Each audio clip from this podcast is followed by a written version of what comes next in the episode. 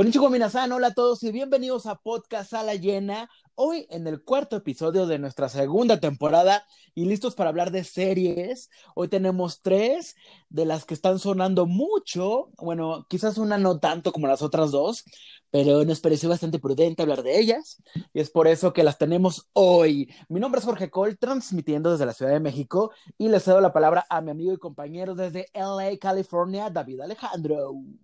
Hola, muy bonito día para todas las personas que nos están escuchando y más para ti, Baby Cole, y con esta nueva luna, nuevos comienzos y con también nuestro nuevo episodio este muy mágico. Hay mucha magia hoy en Sala Estamos aprovechando la magia de los elementos para hacer este programa. Ya, es que ustedes lo han visto, pero tenemos poderes y podemos manejar este diferentes elementos a nuestro antojo. Obvio, lo van a ver ahí en nuestras redes para que nos sigan. Pero bueno, antes, ya les adelanté un poco, tenemos tres series, ¿no? Ya nos pusimos ahí a la cibertarea de estar todo el día en las plataformas viéndolas. Y vamos a hablar de Destino, la saga Wings, de Lupin y de American Gods, que está en su tercera temporada. Empecemos primero las damas, el comentario gatísimo. Primero las damas, primero con Destino Wings. Vamos a hablar de estas niñas que, qué loco, porque sinceramente yo no conocía mucho de la caricatura en la que está levemente inspirada, porque yo creo que no sé. Por anciana. Pues, será, es que la verdad no fue de nuestra generación, no. sí, hay que ser sinceros, y, y me sorprende ver que duró muchísimos años al aire, como desde el 2004 hasta el 2019, o sea, fueron como ocho temporadas de Wings Club, que eran estas haditas así que en forma de muñequitas muy estilizadas, muy arreguchonas. Con una cinturita, con una body silueta, todo lo que da y con peinadazo, ¿no? Creo que sí era como más para niñas. Espero no equivocarme, pero creo que sí tenía como un público más femenino. Lo que pasa ahora con Netflix es que aunque una serie tenga, digamos, una orientación un poco más femenina, al final yo creo que ya es muy universal, ya la puede ver quien sea. Antes sí era como más, esto es para niños, esto es para niñas. Creo que actualmente como que ya está rompiendo mucho eso y creo que también esta misma serie como que trata de buscar un público masculino para no, digamos, categorizarla tanto. ¿Y de qué trata esta, esta hermosísima serie, Baby Cool? Bueno, no, no vamos a hablar de la caricatura porque ese es un punto y aparte que, bueno, sí, sí tiene que ver porque sí hay personajes que llevan los mismos nombres que las chicas sensuales de la escuela Alfea, pero precisamente esta es una escuela o un colegio donde llegan chicas que son hadas, donde van a ah, aprender a usar su magia. Esta magia que poseen ¿no? De los elementos, manejan diferentes elementos cada una. Digamos, las hadas tienen que aprender a controlar su magia. Y hay otros chicos, que también hay unos que son hadas, pero generalmente se les llama los especialistas, que se enfocan un poquito más en el combate, como con armas, combate marcial, cuerpo a cuerpo. Entonces, e, en esta estructura de escuela, pues hay directores, maestros y demás, y al parecer están como en un tipo de burbuja, porque fuera de esta burbuja eh, donde no hay magia, que es como el mundo real, porque hay más allá afuera, hay, hay peligros que las acechan. Entonces, entre que descubren la magia y tienen ahí como unos enemigos muy extraños y muchos secretos, pues se va como, bueno, y obviamente todo lo que pasa con un estudiante normal, ¿no? Que tiene amigas, enemigas, amores, inseguridades, demás. Entonces, eso está padre porque sí es una historia como humana, pero con estos toques fantásticos y de misterio que la hacen, yo creo, muy interesante. Y aquí es donde tengo que ya emitir mi primer juicio. Yo creí que no me iba a gustar tanto. Dije, hay una serie más de adolescentes que flojera. Y miren que ya estaba yo así de, ¡ay, otro capítulo, por favor! Sí, pues es que bueno, yo también vi el, el tráiler, el avance de la, de, la, de la primera temporada, bueno, del, estreno, pues. Eh, la serie digo, sí, o sea, a uno tiene que, digamos, que disfrutarla y no pedirle pedas al olmo no nos vayamos a poner como, pero es como, ¿por qué entonces si está volando? Anteriormente no hizo esto la chica, disfrútelo. Es una, es una serie, digamos, no, no enfocada hacia nosotros, es decir, otros, nosotros me refiero a un público un poco más eh, adulto, sino yo creo que sí va como a las niñas, pues, ¿no? O va tal cual entre chiquillas de entre 12 a 17 años, pues, ¿no? Aunque digamos que sí es el pedo universal y que lo pueden ver niños y niñas, señores y señoras, adultos y adultas y tíos y tías, sí yo creo que por, por la trama, como que yo creo que ese es el nicho al que va un poquito más dirigido. Acabamos de ver, creo que muy recientemente, la película esta de las jóvenes brujas, el regreso, no sé qué, el de The Craft la nueva versión, ¿te acuerdas? Entonces estaba como por esa época más o menos que poquitito después salió como el taller de esta. Dije, va a ser una basura igual que esa. Y no, sorpresivamente me, me sorprendió mucho, uno, los efectos especiales, que aunque no, aunque es una serie mágica, y en la caricatura sí había, no sé, como un poquito más de cuestiones ahí de, de, poderes y de motos voladoras, ¿no? Y, y vemos unos, unos eh, castillos y palacios y demás ondas mucho más, digamos, entre tecnológicos, futuristas y medievales y mágicos. Aquí no vemos tanto eso. Pero los efectos especiales sí están muy bien logrados, los, los 15, 20 que se utilizan, o si no es que más, digo, porque son varios, sí están muy bien logrados. Entonces, visualmente, en cuanto a efectos especiales, la serie sí está atractiva y, y creo que eso ayuda mucho, porque si una, una serie está chafona en cuanto a los efectos especiales. Dices, güey, ¿qué estoy viendo? Otra vez estoy viendo Lava Girl y no sé qué otras cosas que tienen efectos especiales de dos pesos. Pues no, y creo que eso aquí es un gran acierto. Sí, y yo voy a sumarme a todo el tema de los colores, de la paleta de colores, ¿no? Porque cada una de las chicas protagonistas que son, digamos, pues las cinco chicas, eh, los maestros, la directora, son como, bueno, sí, son como ocho o nueve, ¿no? Pero cada uno tiene como su personalidad bien definida y su color.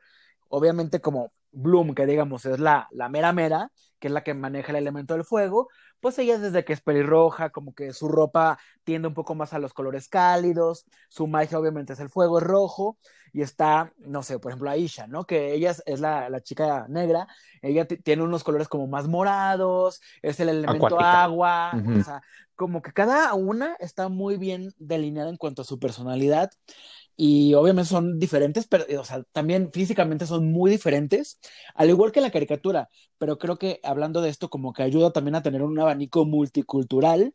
Eh, que, o sea, eh, ya Wings, la, la, la, caricatura o la historia, pues, viendo desde, desde un guion, ya tiene como esos personajes de diferentes grupos, ¿no? Eh, yo estuve leyendo y muchos medios precisamente se criticó eso que se le dio un blanqueamiento a las chicas, ¿no? Y que entonces en vez de mostrar a una chica que musa, ¿no? Que es una chica eh, asiática, ¿no? Pues pusieron simplemente una chica, digamos, ¿no? O sea, blanca, ¿no? Por decirlo así, ¿no? Es decir, no latina, no, no india, no Medio Oriente, no, no japonesa, no china, sino simplemente una chica británica más, ¿no? Y, este, y que la chica Terra, que aquí la, la cambiaron, perdón, era Flora, y aquí la cambiaron a Terra, ¿no? Que entonces también es una chica blanca, ¿no? Entonces, como que esos dos personajes los, los, los quitaron y ya eran, o sea, ya eran sí personajes incluyentes. Y los, y los, los pusieron esta onda del blanqueamiento del white, ¿cómo se llama? Del white, este. Whitewashing. Ajá, del whitewashing, ¿no? Entonces estuve leyendo mucho que sí había mucho como esa crítica y ya viéndolo, pues sí, sí entiendo como este pedo, como que dices, güey, es que ya para qué tanto y tanto forzado, pero creo que aquí se valía por, precisamente por esto de que es una, una escuela mundial en la que van chiquillos de todas partes. Y, y, como que eso no se refleja, como que parece, si la, tú la ves, yo tuve el, el descargo de ver un, cap, un capítulo en español mientras estaba haciendo el qué hacer, y este, y si no escuchas el acento, digamos, inglés, inglés, pues no, no ves de dónde son los chicos y simplemente los ves como físicamente, pues son unos gringos cualquiera, pues, ¿no? Son unos, estadounidenses X. Entonces, creo que sí, no, como que no se les dio tanta personalidad a los que se les pudo haber dado, o sea, este personaje como latino que debió haber existido, que lo cambiaron por una chica con, este, digamos, de talla extra, ¿no? Como también por decir, quiero una chica, ya sea que, no, que sea gordita o que sea muy flaquita, como para quitar el estereotipo de la gente este, que no es del mismo peso. Pero sin, sin embargo, en la escuela, güey, no ves a nadie más gordito, a nadie más gordito y a nadie más flaquito. Entonces solamente está esta chica gordita caminando por todos los pasillos y es la única, la única que, que es gordita. Entonces, es como de, entonces, por un lado, es como, ok, vamos a hacer como para que vean, ¿no? Que tiene, este, qué diferentes tutti frutis pero vuelven a caer como a mostrar otra vez el estereotipo de la gordita insegura, ¿no? Que así, que asado, ¿no? Cuando acabamos de ver en, la, serie esta de HBO con Zendaya a una chica que es gordita y que es súper cachonda y súper caliente, ¿no? O sea, es decir, como que, como que quieren quitarse los estereotipos, pero vuelven a los estereotipos que ya no sabemos y que, digamos, tristemente son divertidos. Entonces tenemos a la güera que es culera, a la pelirroja que es nueva, ¿no? Y así como estereotipitos hay medios marcados. Eso fue como que no me encantó tanto, pues. Wow, qué profunda tu reflexión. Mira, incluso este personaje de Flora que mencionas que no está, Terra dice, es que mi prima Flora, o sea, como que la mencionan, quién sabe si la mencionan como para hacerle un poco justicia a que no estuvo o porque la incluirán quizás en alguna otra temporada. Y otra cosa que también me di cuenta, porque sí, la serie es muy inglesa, que hay el personaje de uno de los maestros que se llama Raúl Silva, que es muy sensual, Sensualísimo. ¿por qué se llama Raúl Silva? Y es súper, el, actor es súper británico y él no tiene, no tiene un pelo de latino ni siquiera. Entonces es como, ok, pues se puede llamar como sea, pero no sé por qué le pone Raúl Silva y no tiene yo, yo como que imaginaba que era español o portugués, por decir, o sea, como que su personaje, por decir, ¿no? Porque sí también dije, Raúl Silva, qué raro. pero bueno, son cosas ahí. las cosas también raritas, así como X, pero solamente también raro que solamente haya tres, tres maestros para todo el chiquillero de la secundaria esta mixta abierta, está como raro que nomás haya tres maestros, o, al menos como que los que se ven.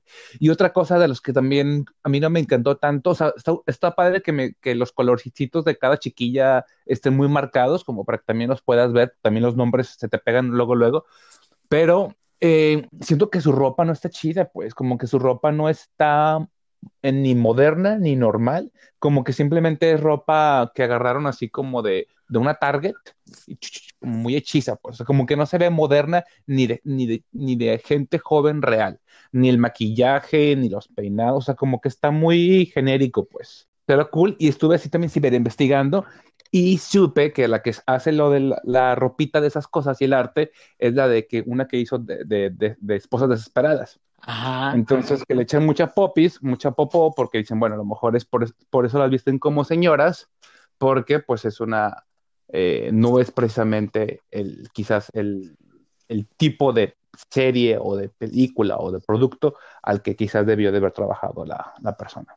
Sí, yo creo que el único detalle en los eh, vestuarios es el uniforme de, combate de, de, los chicos, pero fuera de eso, por ejemplo, regresando a la serie animada, ahí eran todas muy fashion, o sea, en el, en el estilo animado, pero eran todas muy modernas, muy trendy, y aquí sí, como que sentí que las vi con una, una ropita durante los seis capítulos.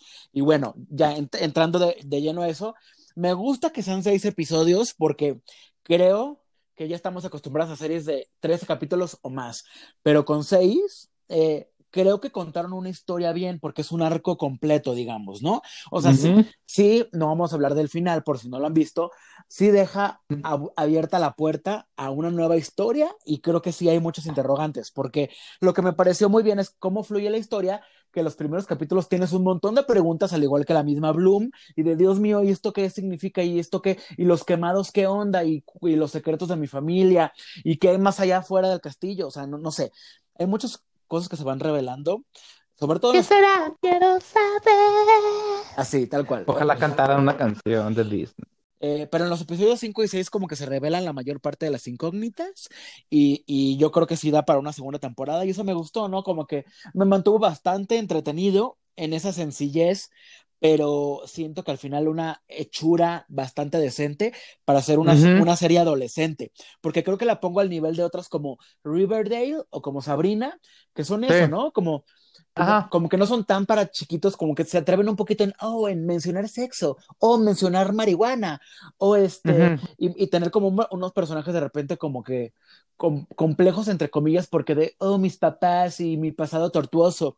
Pero al mismo tiempo también son personajes que se enamoran, que tienen amigos y combaten cierto tipo de, misterios que pasan a su alrededor y en una escuela, ¿no? Porque la escuela siempre es como, como el centro donde pasa todo y hay muchas series así. Y creo que por eso, pues también gustó mucho y aunque ha tenido sus detractores o sus haters como todo, pues la primera semana eh, que estrenó, pues fue un éxito en todo el mundo, o sea, fue como la serie más vista en Netflix en su semana de estreno. Disfrut- digamos que disfrutas ver la, la, la, la serie, pues se te va muy rápido, se te va muy rápido. Y luego en cada, en cada digamos, final del, del capítulo quedas como en un tacón, ¿no? Así como que, ¡Ah! era la directora, ¿no? ¡Ah! Era Beatriz, ¿no? Entonces como que eh, tiene, buen- tiene un buen- buenos ganchos, pues. Sí, eso sí. Ah, y una cosa, por si ustedes se preguntaban, ¿y las alas de hada que de repente pues en la serie animada sí tenían? Aquí explican desde un principio por qué no las tienen como que... Es que hace mucho las dejamos de usar, así casi casi, ¿no? Dicen. Pero bueno, si, si no han llegado al final, les puedo... Ay, bebé, súper spoileando. les puedo decir que chance y veremos ahí algo, ¿no? De algo de alita. Chance, chance y verán a alguien volar. Chance, pero- Está- que, que está chistoso es eso que más o menos, o sea, como que es lo raro, pero también como que siento que es parte de la cosa que le da un poquito de magia a esta serie. Como que rompen un poquito la cuarta pared en aspecto pues, de que se dicen, bromitas de Harry Potter, de la misma campanita, ¿no? Este tiene celular, está raro que tengan ahí una pinche Homer ahí metida, bueno, no es una Homer, ¿no? Pero una camioneta ahí metida en el, en el reino, pero también es porque es parte de la Tierra, o sea, tienen ciertos elementos como muy eh, este, táctiles, ¿no? Lo cual, el celular, ¿no? Tienen el Instagram, ¿no? Lo- Los, chiquillos ahí suben historias este, besándose unos con los otros. Entonces, como que sí tienen elementos como un poquito para aterrizar un poquito y hacerlo un poquito más cercano a lo, precisamente a, a- a- a los chicos. Y vuelven a, sacar esta ondita como de los tríos, que ahorita les encanta en todas las ciberseries. Sacar esta onda como de un poquito, ¿no? De, de que esta onda picaresca Ajá. de vamos sacando un trío entre dos chicos y una chica, o bueno, en, este caso es así, pero también pudiera ser al revés. Bueno, ojalá y sea para bien esto de la apertura sexual. Oye, sí, están adentro de una barrera mágica en medio del bosque y tienen 4G, así súper padre. Ellos, pero bueno, pues eh, cosas que solo pasan en estas series Eh, fantásticas. no se pregunten, exacto. Ajá, disfrútenla. Más bien, pregun- más bien pregúntese por qué la está viendo usted si tiene 37 años, ¿verdad? Entonces, entonces ahí es lo que se tiene que preguntar. Y si no, nomás disfrútela. Bueno, y una serie que sí puede ser un poco más aceptable para nuestra edad es otra que viene directamente desde Francia y que me parece una grata sorpresa porque generalmente las, las series que están siempre en primer, en primer lugar son las de producción o estadounidense o, o las inglesas, pero rara vez tenemos una serie muy triunfante que venga de Francia y yo creo que esta fórmula que tiene Lupin es la que ha hecho que sea un éxito mundial. Estas dos series de las que hemos estado hablando, pues forman parte del top 10 de Netflix, por lo menos aquí en México, que ya hemos como criticado un poco eh, el top 10 porque generalmente no siempre están las mejores producciones, pero bueno, sí están quizás las más populares, ¿no? Y yo creo que esta es una de ellas. ¿Y, ¿Y quién es Lupin? Bueno, Lupin sí tiene mucha historia porque más allá de lo que vemos, porque vemos que el personaje lee unas novelas, en efecto estas novelas sí existieron. El, el autor, que se llama Maurice Leblanc, que muy chistoso porque yo no sabía, hay un dato curioso que mencionan ahí de que este autor nació el 11 de diciembre. Y yo dije, ay, mira, es mi fecha de nacimiento. Qué cosa curiosa. ¿eh? Cosa curiosa. Pero bueno, este... este Oye, autor- perdón, el- ahorita que digas esto, y también casi naciste entonces el día que, este, que Bloom, Bloom nació el 12, 12. de diciembre. Sí, me dio mucha, muy dato curioso esos dos. ¿eh? Si hubieran sido los dos el 11, me desmayo, me desmayo. Pero bueno, en efecto, existieron 21 novelas de Lupin, de este lad- Mm. ladronzuelo que, que no existió en la vida real, pero existió en la literatura. Entonces, más allá, si quieren ver más allá de la serie, pueden leer las novelas originales. Y otro dato curioso es que existe una serie de anime que se llama Lupin, Lupin. III. Lupin III, que es una serie de anime que yo conozco desde que era muy chiquito porque tiene muchísimos años y es súper buena y el personaje se supone que es el nieto del Lupin real.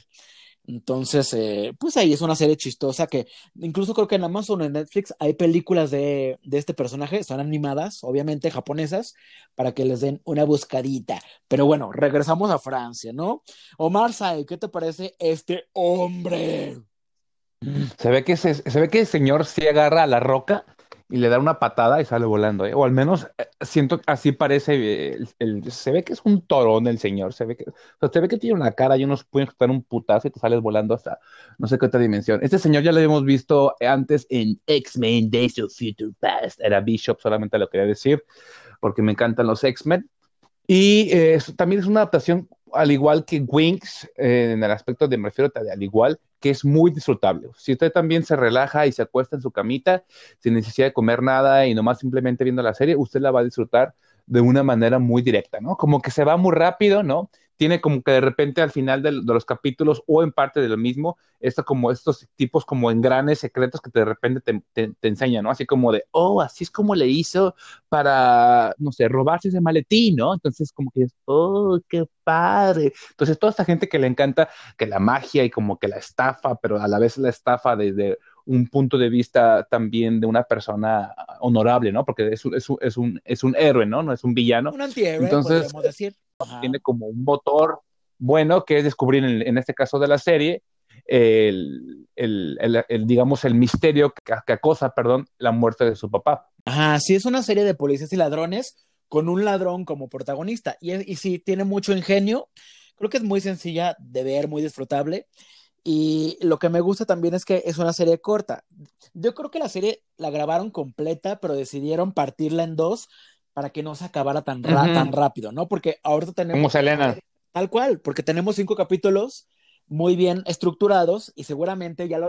lo bueno, ya está más que confirmado que hay parte dos, pero bueno, obviamente ya llegarán en algún momento del año. Pero sí, está bien padre y creo que el talento de este hombre eh, es, muy, es muy grande como su tamaño. Mide 1,90, por cierto, eh, ya lo investigué. Es muy alto. Y a él, yo la primera vez que lo vi fue en una película francesa que se llama, bueno, que le pusieron acá como Amigos, donde él cuidaba, no, ese cual. él cuidaba a un parapléjico. Es una película súper uh -huh. linda y además él eh, mezclaba mucho la comedia, porque él es actor cómico, creo que su mayor formación ha sido de actor cómico, pero él ha tocado hacer papeles pues ya mucho más dramáticos. Estuvo en X-Men, como dijo David, estuvo en Inferno, que es la película donde estuvo ahí eh, Tom Hanks, estuvo en Jurassic World. Es súper talentoso este hombre de 43 años. ¿Sabes cuántos hijos tiene? Cinco, además. O sea, se ve que. Se ve, o sea, todo un cemental, sí. entonces el señor. Sí, ¿eh? se ve que le echa ganas en la vida. Unos huevos de oro de tener viejo. Bastante buena. Yo sugiero que la vean en francés, porque yo sé, sí. sé que hay gente a la que, le, a la que es, le es mucho más fácil poner en español, pero disfrútenla, porque creo que parte. No, part, resistan. ¿verdad? ¿verdad que part... Resistan, sí.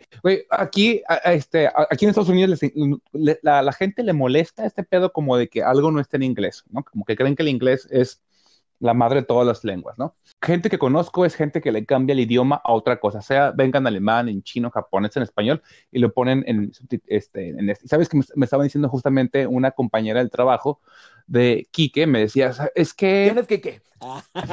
Quique, Quique es mi esposo. Muy bien, gracias por... Este, y así me van a dejar de seguir 600 personas. ¿Qué iba a decir? Este entonces le dice a su compañera que la compañera es de Armenia. Oye, este, la voz de Osvaldo Benavides en inglés es la misma que la voz de Lupin en la, en la serie. No, o sea, la, el mismo actor no. en inglés hace las dos, hace los dos, los dos este, personajes. Oh. Y dije, güey, qué extraño que la, la, voz de Osvaldo Benavides sea la voz de Lupin. Te refleja este pedo como de que la gente les, les, les vota mucho el, el poder apreciar una serie, una película o un anime o una caricatura en su idioma original, lo cual es de lo más bonito. Sí, yo apoyo la emoción y sobre todo porque les va a meter más en el contexto de Francia, es una Francia actual. Sí. Sobre todo todo eh, sucede en París. Quizás no vemos tanto de la ciudad, pero lo que vemos, pues nos envuelve mucho en la atmósfera, al mismo tiempo que vamos viendo secuencias de acción eh, y, y, que el personaje es muy ingenioso y que siempre sabe cómo salirse con la suya.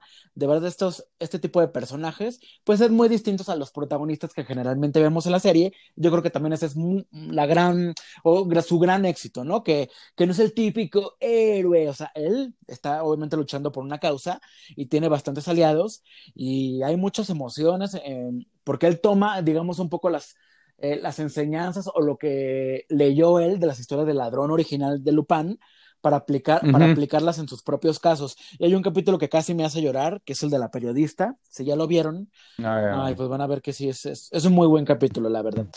Y, y sabes que también está padre que hace algunos unos guiños ahí sin, sin meterse mucho, sin clavarse y sin ser como tan, tan subrayante en el pedo también un poquito del racismo, ¿no? O sea, me fijé como en, en algunos diálogos, como no sé, este, como mencionaba así como de qué, porque soy negro O, por ejemplo, hay, una, hay, una, hay un capítulo también donde se mete a la cárcel, ¿no?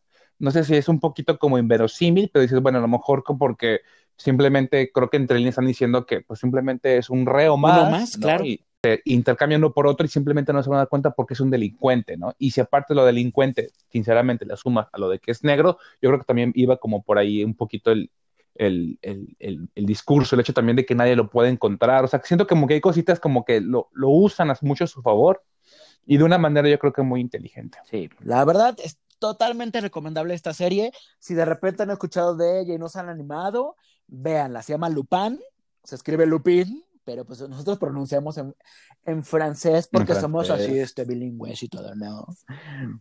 Así es. Porque nosotros es, es, crecimos escuchando Lady Marmalade en francés. Oye, vamos a otra serie porque esta, la tercera, está transmitiendo actualmente su tercera temporada. Y ustedes van a decir, ay, pues ¿cuándo pasó la primera o la segunda? Porque sé que para algunos quizás ha pasado desapercibida y, y me molesta. Ah, no, no es cierto. que, creo que... Y, quiero que, y quiero que le pongan stop y se vayan de aquí. No. Quiero que esa gente se vaya.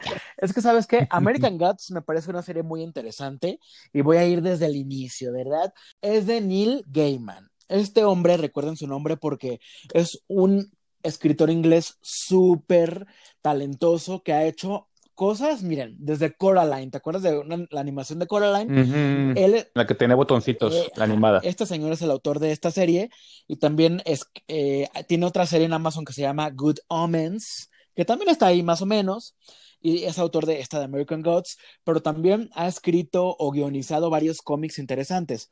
Tuvo una, una, una serie de Batman en DC, escribió uh -huh. varios números de Eternals en Marvel y tiene una miniserie de Marvel que se llama 1602, que está bastante padre porque uh -huh. lleva como a los personajes de Marvel que todos conocemos precisamente al año 1602 y cómo vivirían en ese entonces. Entonces es bastante ingenioso este señor y esta obra que es una novela originalmente que tengo en mis manos o que ustedes no lo pueden ver, es una novela enorme, es de 550 y tantas páginas, o sea, si yo te la viento en la cabeza te descalabro porque es un libro bastante grande y es un road trip por Estados Unidos. Él incluso escribió la novela haciendo un viaje por la carretera de Estados Unidos y conociendo como este tipo de personajes tan raros como el de la... Seguramente bajo drogas, seguramente bajo drogas, ¿eh? Imagínate. O sea, este tipo de personajes como el, la, la, mesera del diner, ¿no? O el que te despacha la gasolinera, o el del el tipo el del Oxxo, el de la carretera donde no hay nada. Y es como gente muy particular eh, digamos, sí. eh, hablando de ya de la cultura estadounidense o que siempre es retratada de formas muy particulares, pues él lo hace, pero incluye que un tema de dioses antiguos contra dioses nuevos. Entonces, toda esta cultura, digamos, eh, estadounidense, la mezcla con una batalla que está a punto de llevarse a cabo entre estos tipos de dioses, digamos, los dioses que que todo el mundo ha conocido durante mil, milenios y que por alguna razón viven perdidos en Estados Unidos contra los dioses modernos. ¿Quién puede ser un dios moderno? La tecnología, ¿no? O sea, tu celular, tun, tun, tun, estamos endiosados con estos tipos de aparatos. Entonces, básicamente es a grandes rasgos esto porque profundizar sobre la serie, como ya he hablado con David, es bastante complejo. Les recomiendo que vean la serie pero que la vean con calma. No son tantos capítulos en el momento en el que estamos hablando. La primera temporada tiene ocho, la segunda ocho, y actualmente el cuarto capítulo fue el que pasó esta semana, si nos están escuchando la, eh, en, la, en el episodio de estreno. Temporada de estreno. Eh, yo quiero que David me cuente un poco sus impresiones, porque él es el que, el que quizás no ha estado tan clavado como yo. Está Ricky Whittle, que es el protagonista que es Shadow, Ian McShane, que es otro gran nombre que está ahí presente, y Emily Browning. Pero a ti, ¿qué te ha parecido sí, la serie? Pues hay, hay, hay, muchas caras muy conocidas, o sea, lo ves el capítulo y hay muchos rostros que vas a poder encontrar. O sea, no es una serie que se vea, por si lo están pensando, amateur, o, de este, o sea, de este tipo de series que de repente salen como de la no. nada. Es una serie que creo que vale mucho la pena eh, revisarla. Yo la vi así tal cual cuando Amazon empezó, ¿no? Como este pedo de ya empezó Amazon de Prime, ¿no? Lo compré y vi como uno o dos episodios y ya de ahí no seguí, ¿no? O sea, lo que yo lo cancelé, se acabó mi, compré mi regalito y se 14 acabó. días gratis. Y entonces lo abandoné. Ni siquiera me di cuenta cuando salió, la, cuando salió la, la, segunda temporada. Yo pensé que esta era la segunda temporada, no la tercera.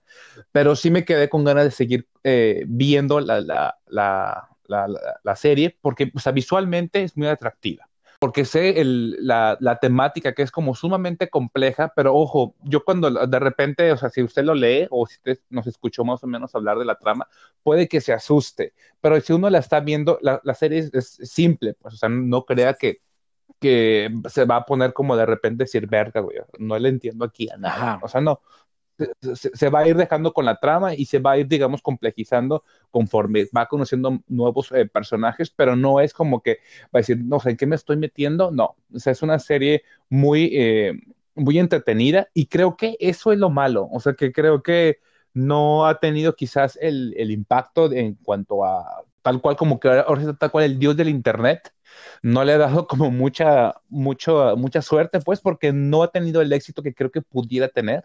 Sí, no sé si habrá sido un mal timing en el que estrenó cuando Amazon Prime todavía pues tenía, digamos, poquitos suscriptores y ya la gente pues la ha medio ahí olvidado, pero véanla, yo creo que está en un momento en que está un poco lenta la tercera temporada y además pues es una adaptación a la novela, o sea, me gustaría que no la cancelen porque vamos un poquito más de la mitad de la novela, o sea, son como Okay. O sea, son poco, pocos episodios, pero se toma su tiempo. Te iba, a te, te iba, a preguntar eso, porque sé que es una novela, o sea, es decir, no es una serie de libros, sino solo un solo, solo tomo. Uno. Y voy a preguntarle a Jorge en qué, en qué digamos, digamos, en qué porcentaje del libro va. ¿no? Ah, yo creo que vamos en un. Entonces, como la mitad. Como en un 60. O sea, imagínense, todavía le falta, le falta un buen. Entonces, vamos a ver cómo avanza la temporada y sí, tiene muchos personajes súper interesantes, muy buenos actores. O sea, sí tiene valores de producción grandes. O sea, no crean que son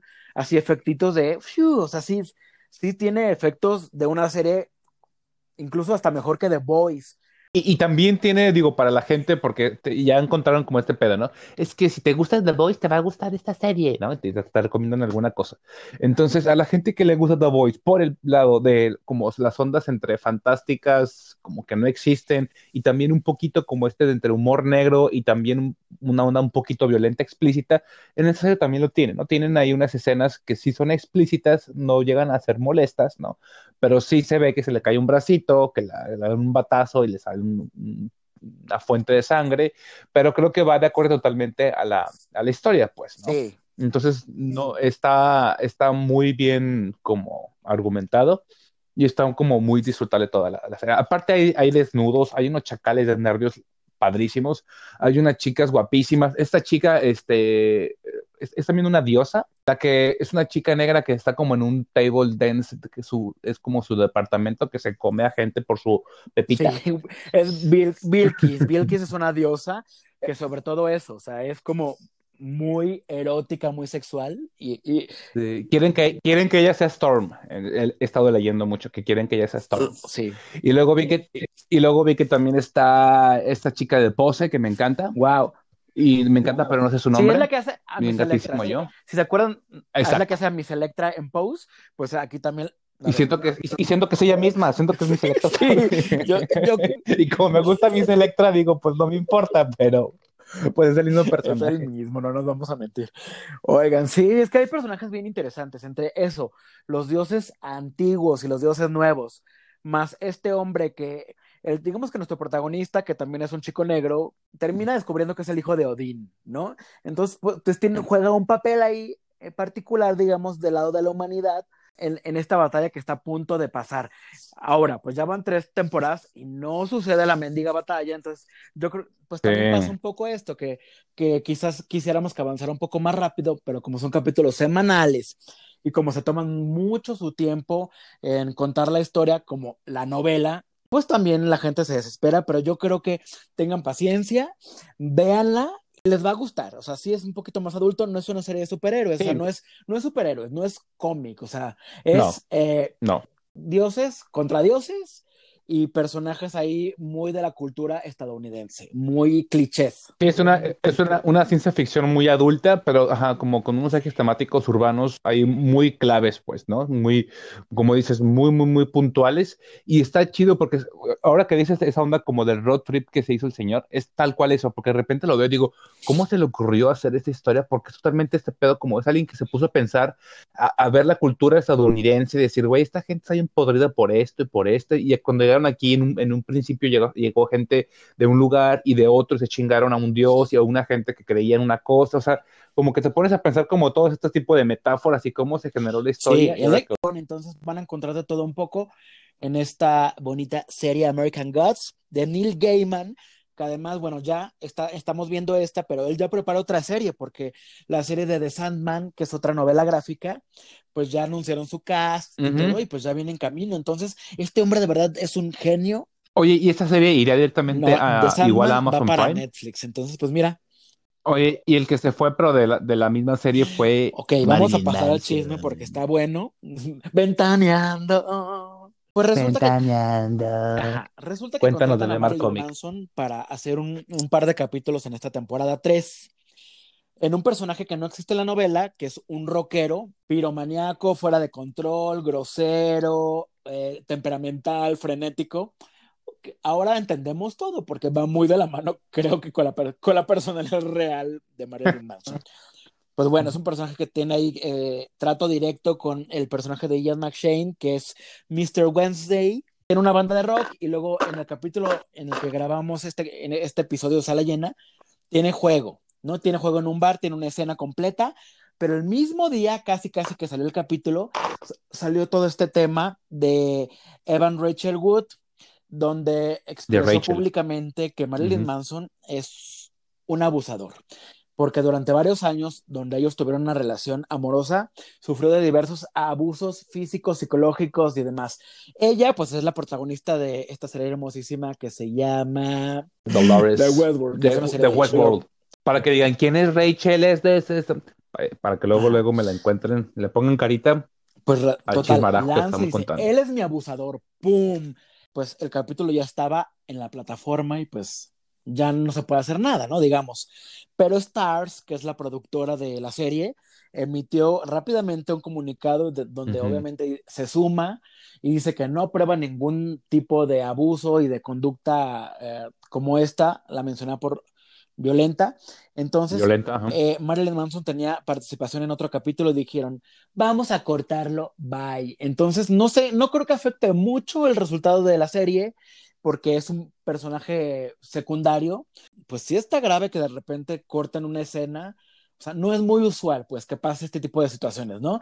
Que tengan que cortar una escena para sacar a, a un actor o a un personaje por una situación de la vida real, porque recordemos que pues esto es ficción, pero las, situa las situaciones de la vida real son muy fuertes. Si todavía eh, no han visto ese capítulo, pues lo van a ver ahí en una escena y, sí, y su personaje da miedo porque ahora eh, a veces entiendes que pues es ficción, pero se parece mucho a la realidad, no sé, ya no quiero juzgar, pero bueno, no, Mm. no más Marilyn Manson en American Gods, se va de la serie, bye. Y también lo van a cortar de su papel de Paul Pfeiffer en Los Años Maravillosos.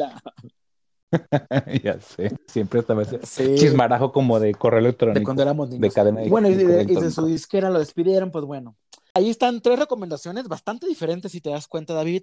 Las tres cre- creo que valen mucho la pena. Ah, Sí. Llegan a públicos distintos, entonces seguramente a lo mejor si tú eres el de American Gods, dices, "Mm, hoy tengo ganas de ver algo así, quizás más eh, de misterio, de acción, eh, voy a ver Lupin. Entonces yo creo que pueden convivir a pesar de que son para públicos bastante diferentes. Como decíamos, eh, bueno, sobre todo las primeras dos son de tiraje, digamos, corto, ¿no? Entonces se las van a, en dos segundos se las van a echar si, si son de las personas que les encanta ver series rápidas o por el contrario, que también no les gusta también ver algunas que duren muchísimo tiempo. Esas creo que pueden ser dos opciones interesantes. Y no le tengan temor a American Cut, American Cuts, porque eh, creo que el- la temática y la misma producción vale la pena o dicen yo no quiero ver ninguna de estas, pues también les tengo otra recomendación. Y es que hay una plataforma de streaming con curaduría que tiene una colección siempre cambiante de títulos de todo el mundo. Se llama Movie y ahí van a encontrar un mundo de verdad de opciones. Yo les voy a dar tres recomendaciones que vi estos días. Hay una que se llama Enorme, que es cine francés de comedia. Es una comedia sobre una pareja que deciden no tener hijos porque son muy exitosos. Ella es una pianista, él es su manager, y de repente a él, ¡pum!, le despierta el chip de la paternidad y básicamente hace todo para que su esposa se embarace. Pero pues ahí obviamente como él es el más entusiasmado, pues prácticamente parece que el que está embarazado es él. Entonces, pues ahí van a encontrar una comedia curiosa, se llama Enorme, y hay otra película que es más un documental en realidad, se llama Habitación 666, que es una película filmada en un cuarto de hotel en 1982, en un festival de Cannes, donde un cineasta que se llama Wim Wenders reunió a un montón de personajes de la época como Steven Spielberg, Werner Herzog, Paul Morrissey, y los pone solitos en un cuarto frente a la cámara a contestar cuál es el futuro del cine. Ahí, sin guion y sin nada, contestan lo que en ese momento pues piensan. Y es curioso como casi a 40 años de esta grabación, ver qué pasaba en sus cabezas en ese momento. Y son gente de cine así choncha, ¿no?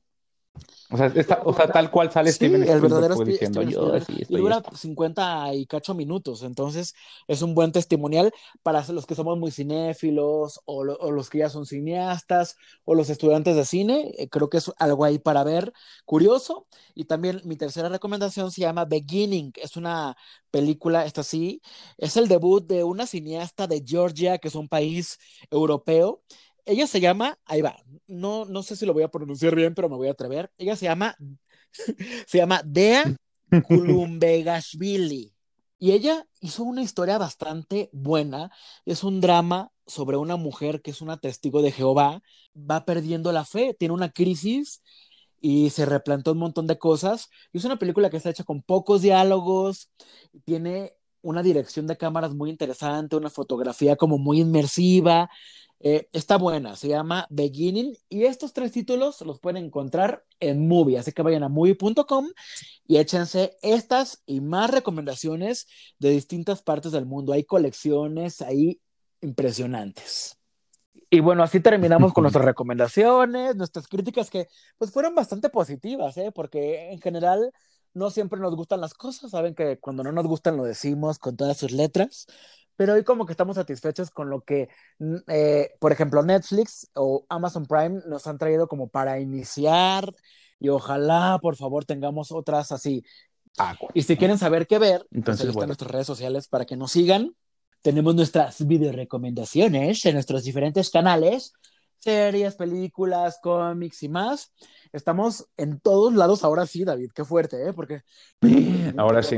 Ya. Ahora sí, ya, estamos ya la que nos faltaba. En Facebook como Sala Llena, estamos en Twitter e Instagram como Sala Llena MX, en YouTube está nuestro canal hermosísimo Sala Llena, eh, y bueno, sí, ya estrenamos, ya estrenamos a David cantando en TikTok, así que vayan, arroba Sala Llena, ¿eh?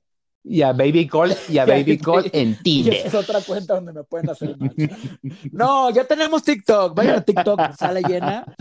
También estaremos compartiendo. Pero Así es. Digamos, pues hay quienes prefieren esa red social. Entonces, pues también ahí tendremos un poquito de contenido más corto para todos ustedes. Los invitamos a que nos sigan porque además en estas redes estaremos ya en cuestión de horas, minutos, segundos pues lanzando uh, nuevos giveaways para agradecerles a ustedes que nos escuchan y nos siguen para que estén súper al pendiente. Así que esto es a la llena y venimos con todo y ni modo, porque nos quedamos. Y ni modo. Muchas gracias a todos, muchas gracias a todos los que nos escucharon. es David Alejandro, yo soy Jorge Cole y nos escuchamos en la próxima.